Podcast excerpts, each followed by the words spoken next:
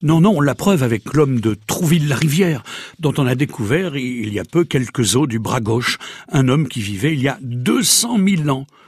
Mais qu'est-ce que c'est que 200 000 ans par rapport à 200 millions d'années? Parce que oui, la Normandie a eu ses dinosaures. Vous vous rendez compte, il fut un temps où les gros, très très gros lézards vivaient ici, chez nous. On en a retrouvé des fossiles dans les falaises de la côte, au Cap de la Hève ou aux Vaches Noires, on l'a vu.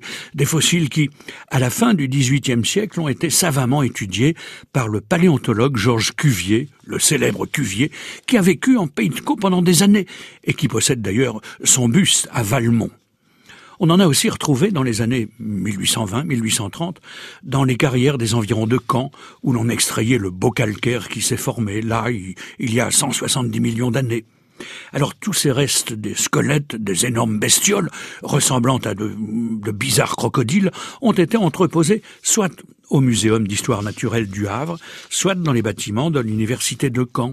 Des squelettes découverts dans les falaises d'Octeville aussi. Eh oui, mais hélas, on le sait. Quand le 7 juillet de 1944, la belle ville de Caen a été rasée par un bombardement aérien, eh bien, adieu les dinosaures. Ils sont partis en fumée. Scénario identique deux mois plus tard au Havre quand les Anglais bombardent à tour de bras. Ils sont là aussi, réduits à néant, nos beaux fossiles. Et quelle perte inestimable. Bon, Dieu merci, on n'a pas tardé à en retrouver quelques-uns. En 1955, par exemple, dans le Calvados, dans une carrière d'argile, du frêne d'Argence précisément, en réalité, euh, il ne se passe guère plus de deux ou trois ans sans que l'on ne mette à jour chez nous, ici ou là, quelques vestiges de ces grosses bébêtes qui ne se laissaient sans doute pas caresser, même dans le sens du poil. En 1994, par exemple, près de Caen, on a exhumé une bonne partie d'un dinosaure carnivore admirablement conservé en 2002 à la carrière de la Pernelle dans la Manche. La Pernelle, c'est dans le canton de Quetehou. Eh bien, on y a découvert le plus ancien dinosaure normand connu à ce jour.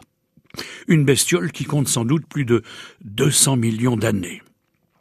Il y a le dinosaure mangeur de viande, ARL aussi, près de Saint-Clair-sur-l'Aile, dans l'arrondissement de Saint-Lô.